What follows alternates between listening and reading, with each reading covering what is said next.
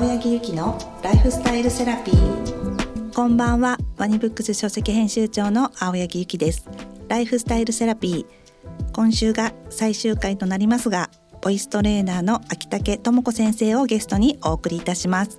秋竹先生今日もよろしくお願いします。よろしくお願いします。前回はねモテ声はいテクニック教えていただきありがとうございました。はい、で今回はあの、皆様から寄せられたご質問に先生にお答えしていただこうと思います。はい、私は緊張するととても早口になってしまいます。早口にならないよう普段から心がけた方がいいことはありますか？とのご質問なんですけれども。はい。あでも自覚されてるのが素晴らしいですね早口ってねご自分で。はい、あの緊張されると、うん、はいはい。でも皆さんそうかな、緊張するとやっぱりゆっくりになるというよりはちょっと早くなりますね。言いたいこと言えなかったりとか、うんうん、相手に伝わらなかったりしてしまうと思うので、はい、何か心がけたいポイントはありますあります。なぜ緊張すると早口になるかというと、呼吸が浅くなるんです。皆さん息止めちゃうんですよ。はい、あの浅いここからはってやるので、うん、ちゃんとお腹からの腹式呼吸をする。だから緊張するときに、はい腹式呼吸というと、はい、お腹を膨らませてって思ってる方がいるんですけど、はい、誰でも一発で簡単にできる方法があってそれを3分ぐらいやると早口なくなります。ちょっとやってみましょうか。はい、皆さんもやっていただきたいんですけど、右手はお腹触ります。右手はお腹。うん、で左手は口から5センチぐらい離して口元の方に手のひら持ってきます。左手を口元の前に、はい、そうです。でこの手のひらにあったかい息をかけると思って思いっきり皆さん息吐きましょう。青柳さんもどうぞ。はあ。今お腹引っ込んだの分かりました。はい。これが腹式です。お腹に手を当てて、うん、口にはあ息吐くで吐いたら吐いた息の反動で勝手に鼻から 空気戻ってきたこれをねまあ3分ぐらいとか1分ぐらいやると呼吸が落ち着くんですね。あじゃあもう手にあの呼吸をはーって吐く吐く当てる感じで。で緊張してる時ってここから息が出なくなるんです。はい、お腹からお腹からの息が出ないんですよ。なるほど。でこれをやって、はい、その後に一番初めにお話しした単語の頭で息吐くと早口には絶対ならないです。単語の頭を意識して、はい、ちょっとアクセントをつけると緊張するととても早口になってしまいます。って緊張するととても早口になってしまいますっていうような感じで単語の頭を意識すると絶対早くならないです。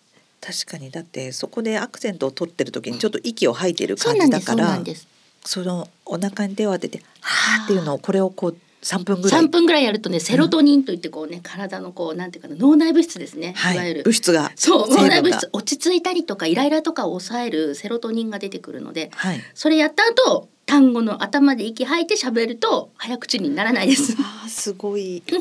いいかすぐできるご回答ありがとうございます。はい。声のこともそうですけど、うん、この緊張したり何かちょっとイライラした時もそれもこのお腹に手を当てて、はい、口にはーって吐くのもいいですね。はいはいとってもいいと思います。ありがとうございます。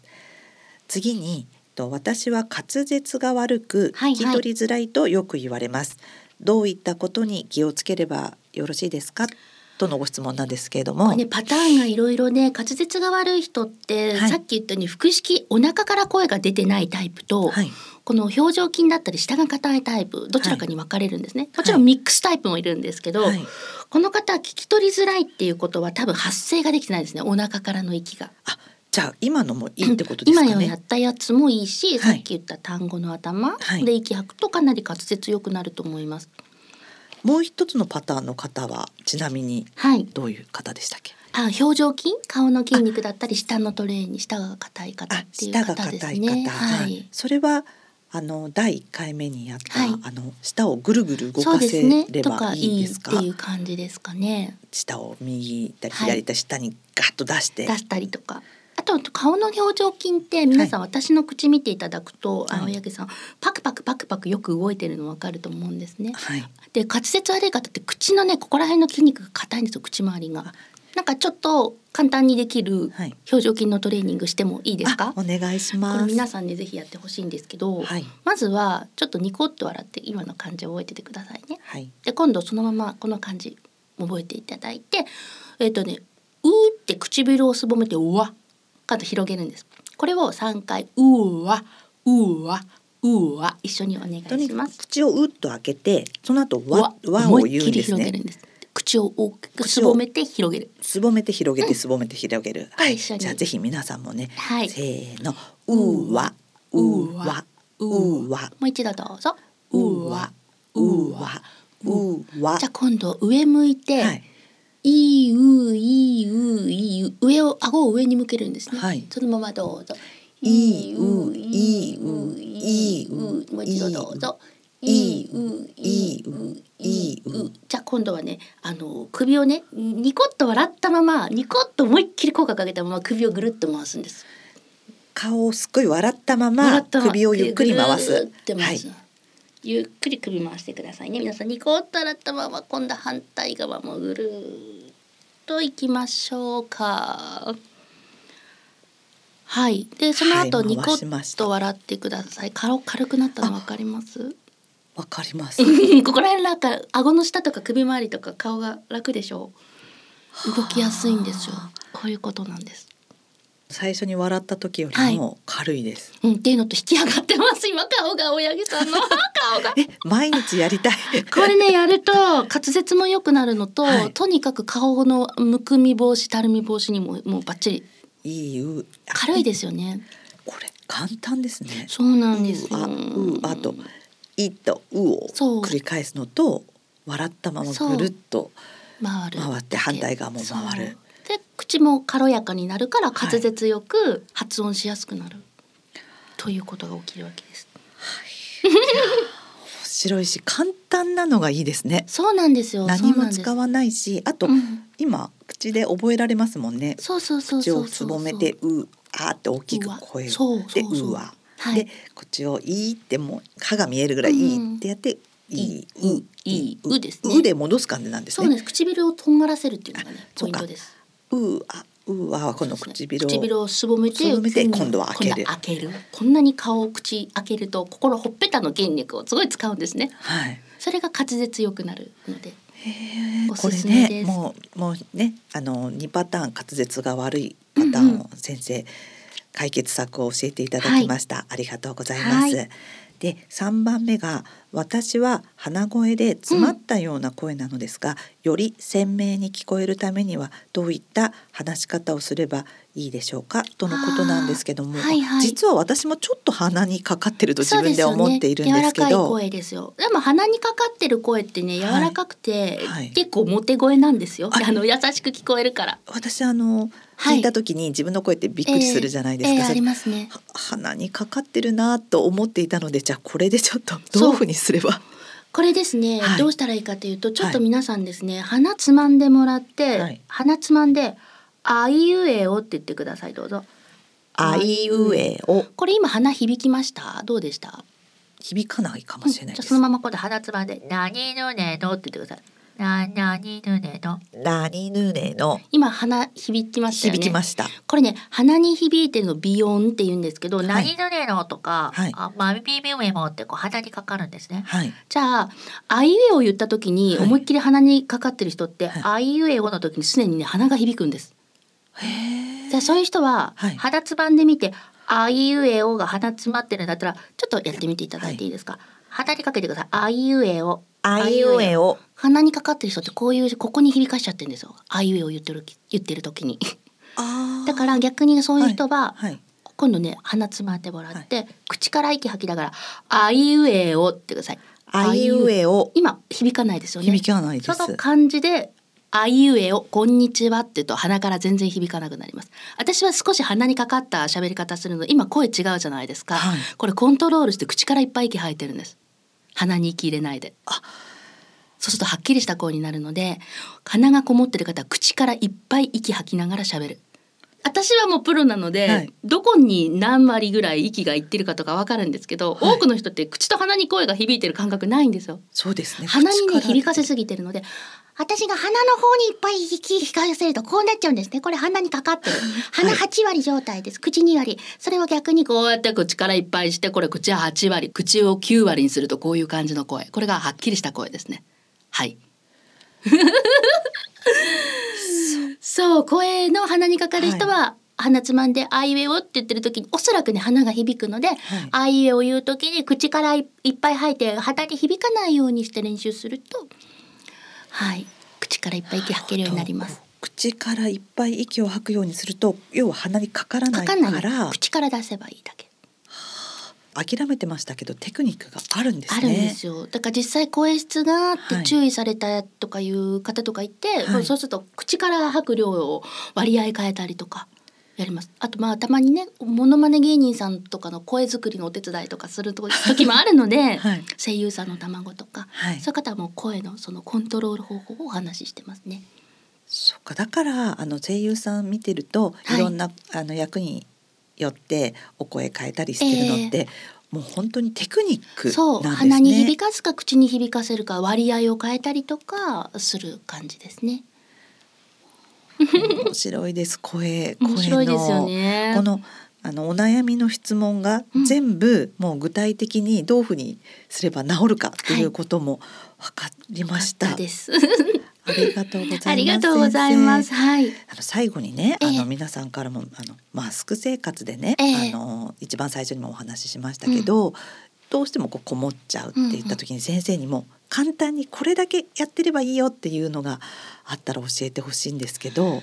はい、ね、結構いろんなテクニックをお話しして、えー、まあそこまでこういうのお仕事してるわけでもないしみたいな方になんかちょっとポイントで今普通に生活してても、こう声を吹けないためにやる簡単ポイントみたいなのってありますか？そうですね。やっぱり息が浅くなっているので喋、はい、るテクニックはいろいろ皆さんとやったじゃないですか、はい、あの息をとにかく普段から強く吐くっていうので、はい、一番大事なのがやっぱりそのさっき言った腹式呼吸で瞬間的に息を吐くっていうのが大事でまあこれね例えばお腹触ってもらって、はい、もうほんとさしすせそのすで「スッ」ってこう強く息出す「スッ」あお腹をぐっとこう押すみたいな感じそんな感じ、はい、でも強く息吐くとお腹自然に引っ込むので、はい、こういう鋭い息を毎日本当に1分ぐらいどこかで出してもらうとい。いかなと思います。そう。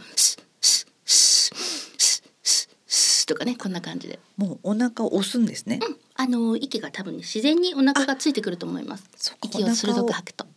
押すことで吐くからで息が弱い人このスッスッスッね自分でできない人多いんですよ意外に。あ息が。はい。弱いから。弱いから。これ自分で試してみるといいと思います。スッスッスッって言った時に、うん、自然にお腹が引っ込んでくれるかどうか。ギュってお腹の中に引っ込むか。ちょっと青柳さんやってもらっていいですか、はい、どうぞ。を普段できてるからやっぱできてますね。これね一つの目安になるので、はい、毎日1分ぐらいやって、あ声吹けないような呼吸できてるなっていうのをねチェックするのいいかもしれない。あのお腹に手を当てて、はい、吸って吐く。それができてないと少しこう弱っているなっていうこと。でもこれあのお腹の そう。体操にも。体操になるんで私実はダイエットしたことないんですね。先生とてもスレンダーでらっしゃる。多分29のあの本書いた時と体型一切、はい、あの後2回子供産んでるんですけど体型変わってないんですよ。